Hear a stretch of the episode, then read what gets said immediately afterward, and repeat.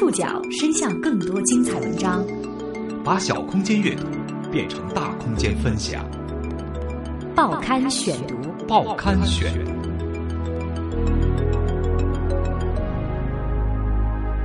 把小空间阅读变成大空间分享，欢迎各位收听今天的报刊选读，我是宋宇。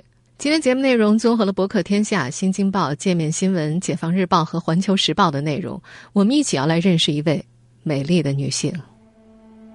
美国前总统罗纳德·里根的夫人南希·里根，里根当地时间三月六号因心脏病逝世，享年九十四岁。一九八一年至一九八九年，作为美国第一夫人，她站在里根身边，见证自己的丈夫开启美国历史上著名的里根时代。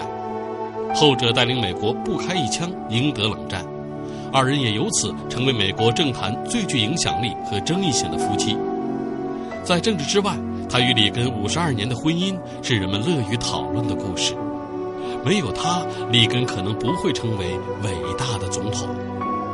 报刊选读今天为您讲述南希·里根的故事。当地时间二零一六年三月六号，美国前总统里根的遗孀南希·里根因为充血性心脏衰竭去世，享年九十四岁。这位上世纪八十年代入主白宫的第一夫人，一生充满传奇。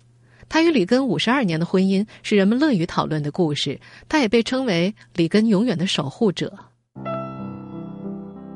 美国总统奥巴马在悼文中深情表示：“前第一夫人在她的时代重新定义了她的角色，在身为第一夫人时，她是里根的得力助手。如今，南希终于得以和她挚爱的丈夫重逢了。”南希曾经说过，她的生活是在遇到自己丈夫的时候才真正开始的。之所以这么说，是因为南希有一个饱受创伤的童年。社科院美国所助理研究员刁大明表示，在南希的青少年时代，母亲没有很好照顾她，这在一定程度上造成了她缺少安全感，而这种安全感在她日后一点一点帮助丈夫走上权力巅峰当中得以积累。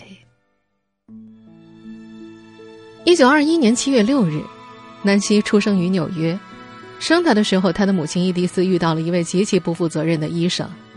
那时，这位着急出去打高尔夫球的医生用钳子硬把婴儿从母亲体内往外拉。结果，小南希带着右脸颊上的伤痕和一只肿得睁不开的眼睛来到了人世间。虽然没有失明，但是幼年南希的脸上一直留着一道疤痕。南希出生之后。他父母的婚姻走到了尽头，母亲伊迪丝是纽约剧坛上的一名女演员。南希出生之后，她重返舞台，但是带着孩子巡回演出实在太困难了，因此南希在两岁的时候就被送到了住在马里兰州贝塞斯达的姨妈家里。姨妈家非常小，南希只能住在一个有顶棚的小门廊里。几年后，母亲来看望她，在南希看来，那是她小时候最幸福的时光。他总是入迷的坐着，看母亲在起居室里表演他最新戏当中的精彩片段。有一次，母亲还把一卷金色的长发头套带回家给南希玩。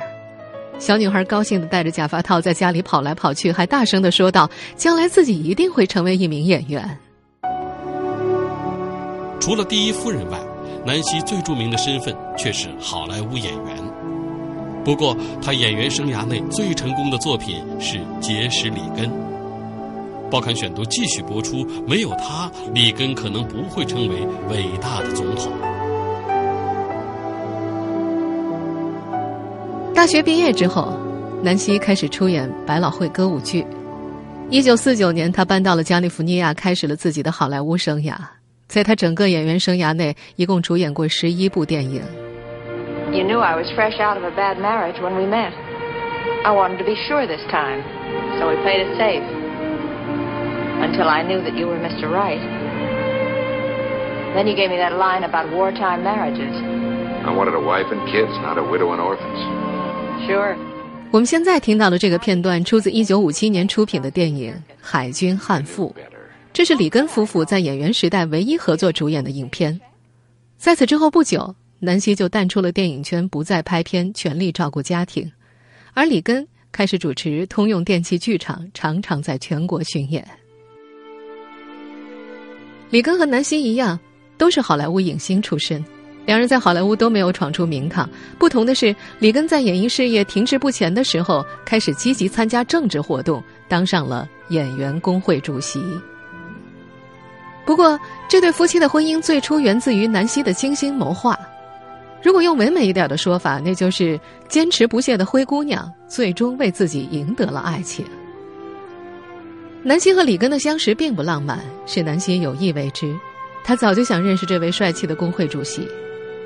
一九五零年，他曾向美国著名电影人多尔沙里表露想认识里根的意愿。沙里夫人于是安排了一场小型晚会，那是两人的第一次见面。这次会面并没有让里根特别注意到南希，多数的时间他们都在谈论政治，并且按照沙里女儿的回忆，当时的气氛有些紧张。晚会之后，里根并没有对这个小影星有任何表示。不过，机会很快来了。二十六岁的南希陷入了麻烦。由于重名的原因，有媒体怀疑他同情共产党。当时的美国虽然还没有到麦卡锡主义反攻最激烈的时期，但是美国政府对公民进行忠诚度调查已经山雨欲来，社会舆论急速右转。南希以自己被列入好莱坞黑名单为名，向当时身为演员工会主席的里根打过电话求助，但是没有得到任何回应。于是他去询问导演勒鲁瓦。交谈当中，勒鲁瓦发现这位小影星并不是想洗刷自己的名誉，而是想和罗纳德·里根见面。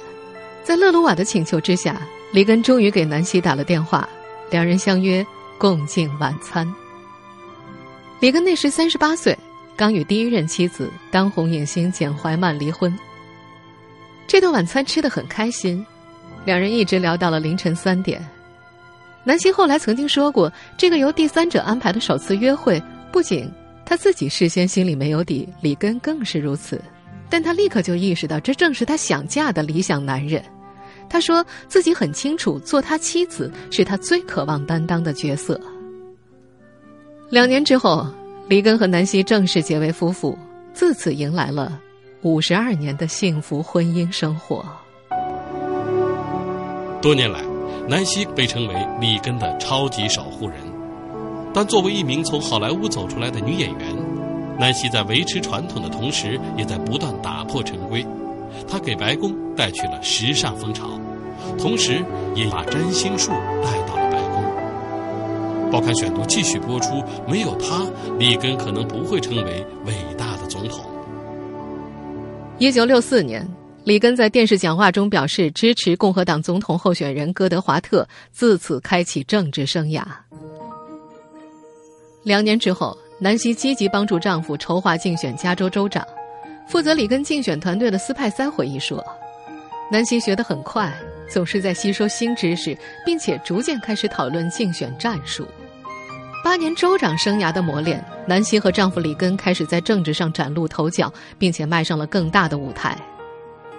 一九八零年，里根第二次谋求总统候选人提名，这次南希发挥了更加重要的作用。”那时，里根有两位竞选经理，约翰·希尔斯和米迦勒·迪福，两人是死对头。南希特意安排他们见面。这次会面使得迪福退出斗争，希尔斯全面接受。但是，当里根在新罕布什尔州落后时，南希又安排了第二次会面，告诉希尔斯他被解雇了。他的方式甚至有些无情，他直接把一张印好的报纸扔到了希尔斯面前，上面写着“里根解雇了希尔斯团队”。南希对丈夫的影响无疑是巨大的。《纽约时报》认为，里根从演员到加州州长，并最终入主白宫，这段传奇般的崛起历程当中，南希是丈夫备受信赖的顾问。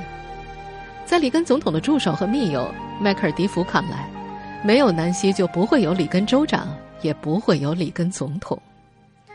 随着1980年里根成功当选美国总统，南希也以第一夫人的身份入主白宫。虽然帮助丈夫在政坛不断取得成功，初入白宫的南希还是遭遇了挫折，也留下了争议。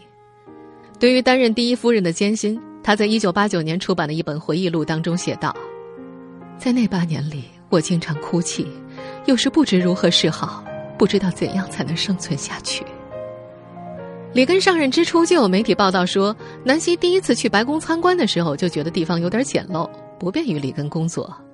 他搬进白宫之前，就有传言说他想要卡特总统提前搬出来，好重新装修白宫。虽然南希对此进行了否认，但在公众心中已经留下了不好的印象。在总统宣誓就职时，他穿的礼服据说价值两点五万美元。在搬进白宫之后，他开始重新装修，还买了超过二十万美元的新瓷器。虽然装修用的钱不是纳税人的钱，是通过私人捐款筹集而来的，但在当时美国经济大萧条的背景之下，南希的奢侈作风引起了很多人的不满，有人甚至把她称为“南希皇后”。她在一九八九年发表的自传中回忆起当时的情景，说自己确实就像一根避雷针一样，把公众的不满都引了出来。事后，他和一位民主党议员聊天的时候，议员告诉他：“你刚到白宫的时候，一点都不喜欢你。”南希则回答：“ 根据当时的媒体报道，我也不喜欢我自己。”后来，白宫还专门在新闻发布会当中澄清，南希的那些高档服装和首饰都是租借的。里根的前顾问根格曾经说过：“对于南希来说，最重要也是唯一的任务就是保护里根。”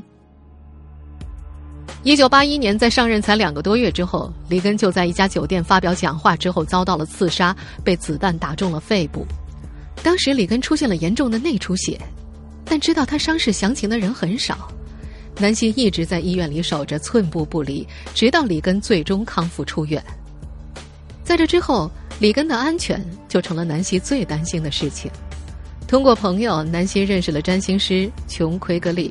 在遇刺事件之后。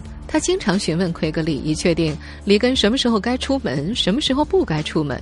为了避免让外界知道他咨询时付给奎格利的钱都是通过第三方支付的，据说在此后七年的时间内，奎格利给里根夫妇充当了占星顾问。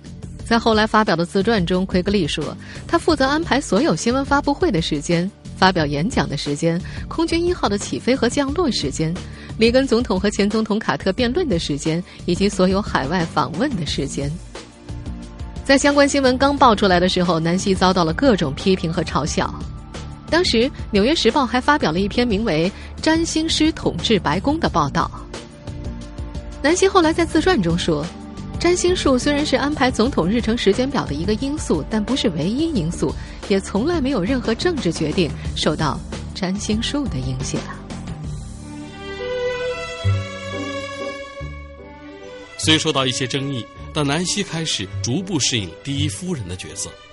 她提出了一些对美国影响深远的倡议。报刊选读继续播出。没有她，里根可能不会成为伟大的总统。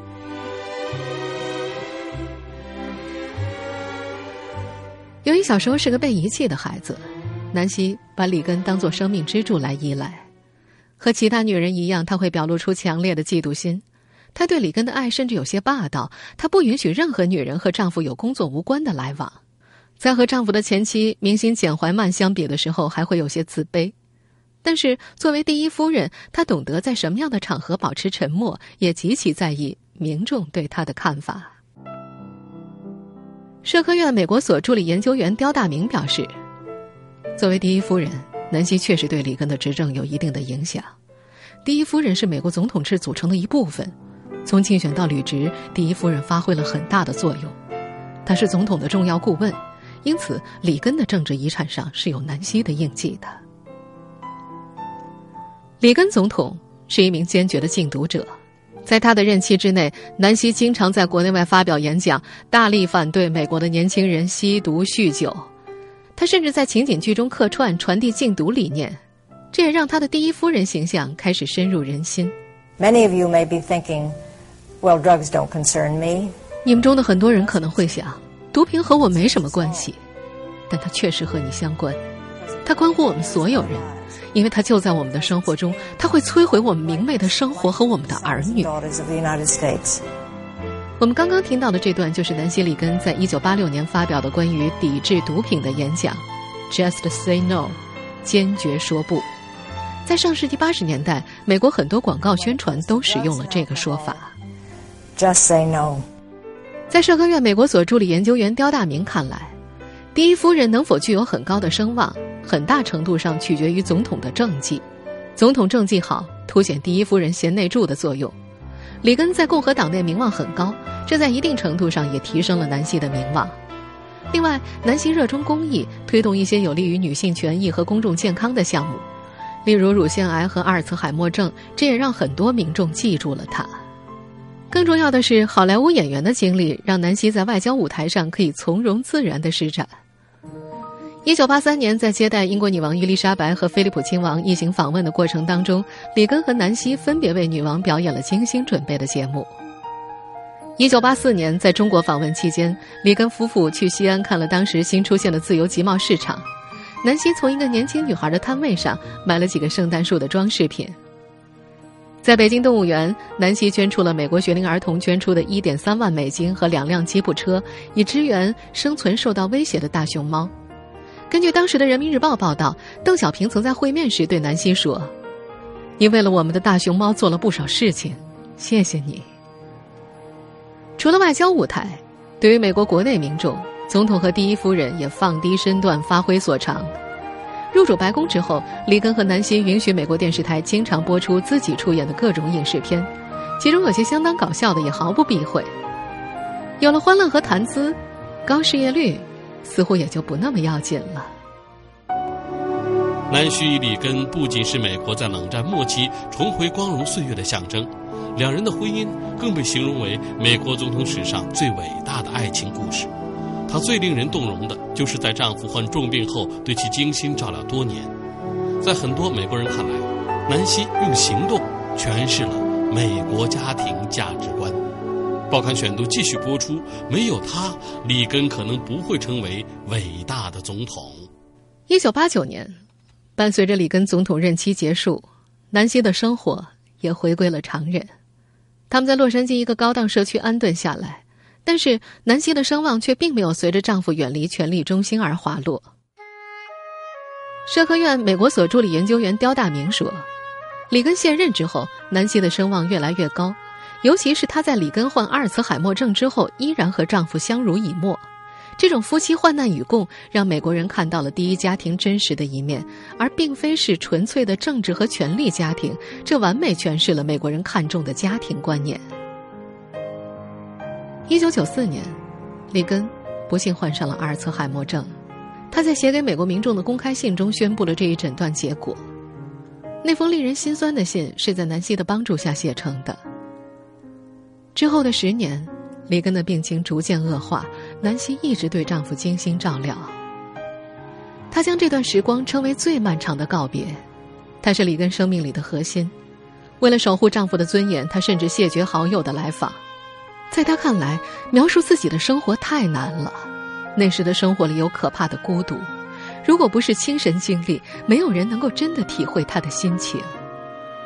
在一次采访当中，南希深情地说。我们曾经有过一段不平凡的生活，但是病情逆转之后变得令人难以招架，有太多的回忆无法和他分享，这实在很让人难受。当事情降临的时候，你只能独自去面对，继续前进，去爱，只要去爱就好。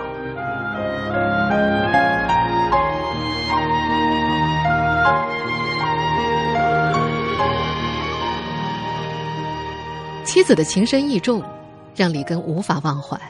在生命的最后时光，他虽然认不出其他人，但是仍然能够认出身边的南希。正像他在日记当中写到的那样：“我希望南希可以陪伴我一生。”二零零四年，罗纳德·里根在他们贝尔埃尔的家里去世。在为期一周的葬礼期间，南希一直保持镇静。在孩子和军队的陪同下，将里根的遗体从家里运出，在里根图书馆举行追悼会，然后运往华盛顿，在举办葬礼仪式前任人吊唁。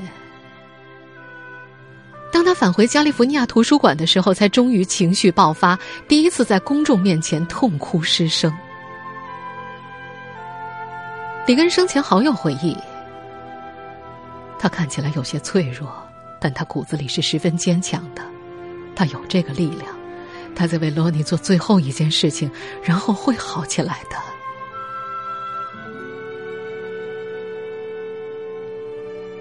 南希曾经在日记中写道：“没有罗尼的生活是无法想象的。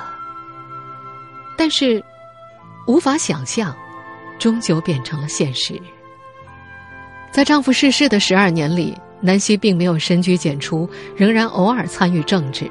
她曾在2008年出面支持共和党总统候选人麦凯恩，但是她用力最多的地方还是和她丈夫有关，就是有关推进干细胞研究工作解禁、寻求阿尔茨海默症等病的治疗方法。终于在2009年，奥巴马签署行政令，宣布。解除对联邦政府资金支持胚胎干细胞研究的限制，实现了南希的愿望。二零一六年三月六号，在南希里根去世的消息公布两小时之后，以讣告新闻为一大特色的《纽约时报》就推出了一篇洋洋洒洒四千字的追忆文章，在标题里用两个形容词为他盖棺定论：有影响力和有形。这一天，正在为总统大选斗得你死我活的两党参选人也纷纷在第一时间做出反应，缅怀这位与众不同的前第一夫人和这个国家最伟大的爱情故事之一。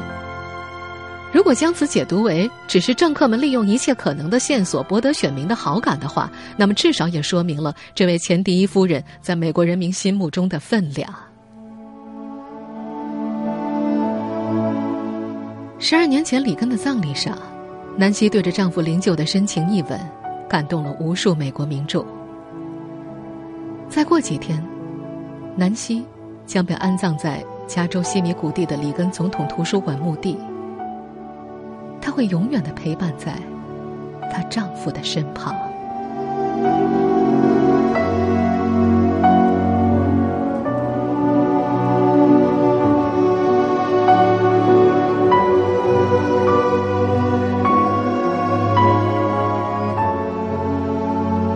听众朋友，以上您收听的是《报刊选读》，没有他，里根可能不会成为伟大的总统。我是宋宇，感谢各位的收听。今天节目内容综合了《博客天下》《新京报》《界面新闻》《解放日报》和《环球时报》的内容。收听节目复播，您可以关注《报刊选读》的公众微信号，我们的微信号码是《报刊选读》拼音全拼，或者登录在南京 APP 和喜马拉雅 FM。我们下次节目时间再见。